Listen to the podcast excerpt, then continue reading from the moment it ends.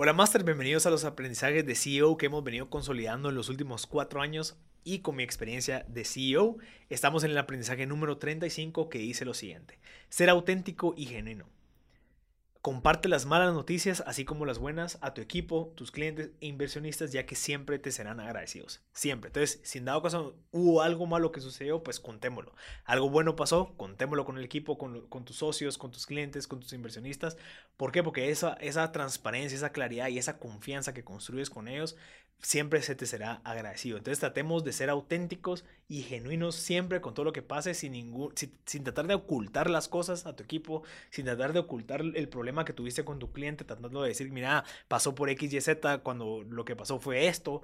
Eh, y, y, al igual que con los inversionistas, mira, estamos, no, no estamos teniendo unos buenos ingresos, está pasando X, Y, Z, siempre con el afán de aprender, siempre con el afán de, mira, pero estamos haciendo esto para resolverlo.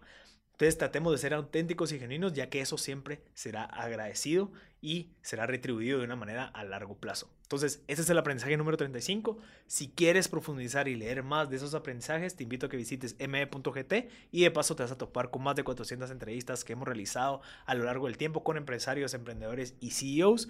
Yo soy Marcel Barascut y te invito a que visites me.gt.